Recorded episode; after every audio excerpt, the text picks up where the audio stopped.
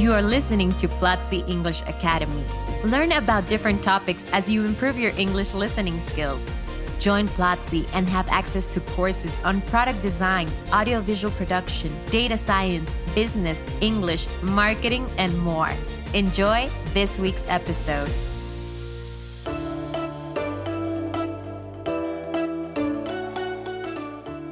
Welcome to Speak English, a podcast by English Academy.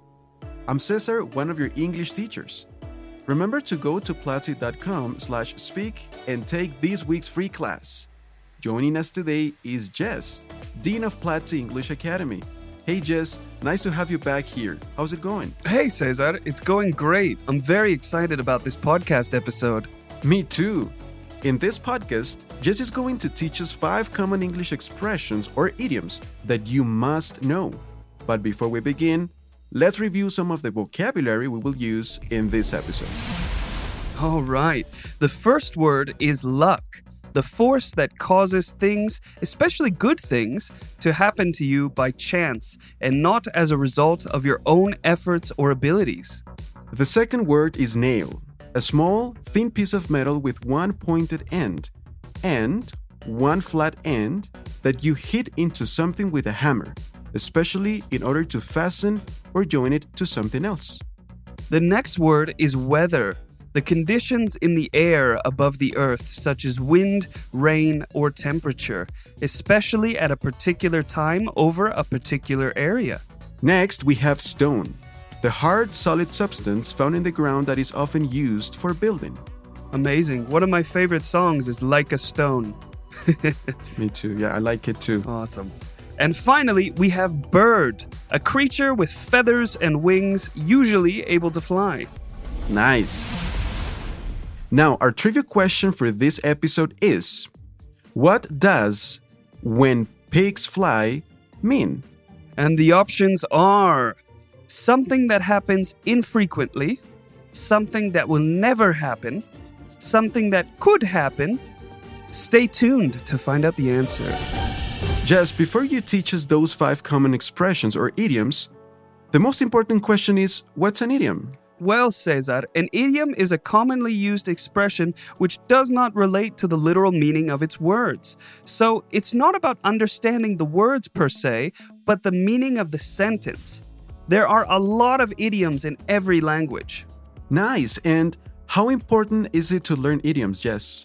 Well, if you don't understand what other people are saying, you might get a bit frustrated or just lost because you don't really know what to answer or what to say. Great. And that's why you are teaching us five common idioms of the English language, right? That's right. Idioms can also vary depending on the country. So even though people in Australia, UK, or the USA speak English, you can encounter different idioms in each country. I'm going to teach you five idioms that you will find in most English speaking countries. All right. I'm very excited. What's the first one? Well, the first one is break a leg. It means good luck, and it's often said to actors before they go on stage. However, you can also use it to someone who's having any kind of performance. We use that because generally it's bad luck, technically, to say good luck to an actor. All right, it makes sense. I have a question. Could I say break a leg if you were having an interview, for instance? Hmm, no, I would generally go with good luck. It's not really a performance. All right, nice. What about the second idiom? The second one is to feel under the weather. It means you're not feeling well, or maybe you're feeling ill. Maybe you're having a headache, a runny nose, or you feel weak. All right, so for example, I can say, I'm feeling under the weather today. I have a terrible cold. Exactly. All right, what about the third idiom, Jess? The third idiom is to cost an arm and a leg. It means that something is very expensive. For example, I can't afford this car. It costs an arm and a leg. All right, okay, interesting one. What about uh, idiom number four? Well, idiom number four is interesting. Speak of the devil. Now, you're not actually talking about the devil. This means that the person you're talking about appears at the moment you are speaking. All right, okay, we have one similar idiom in Spanish, um, but it's a bit it's a bit different.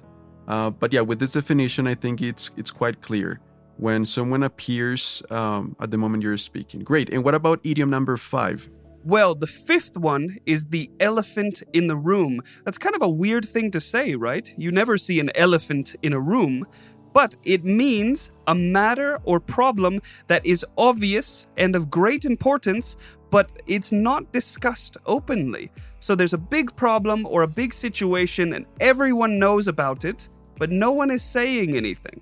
That sounds very awkward and uncomfortable. It is. That's when you have to address the elephant in the room. All right, that makes sense. Thank you, Jess. Now, remember our trivia question for this episode? What does when pigs fly mean? Well, the options are something that happens infrequently, something that will never happen, or something that could happen. What's the answer, Cesar?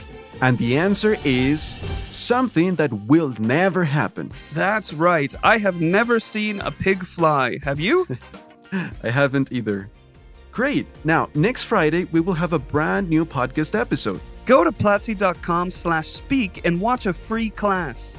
It will be available for seven days. And as always, thank you for listening. Till next time, bye. See you all in the next episode. Bye bye. This was Platzi English Academy. Thanks for listening. Share this podcast if you liked it and let us know which topics you would like for us to discuss in future episodes by going on Twitter and using the hashtag Platzi English.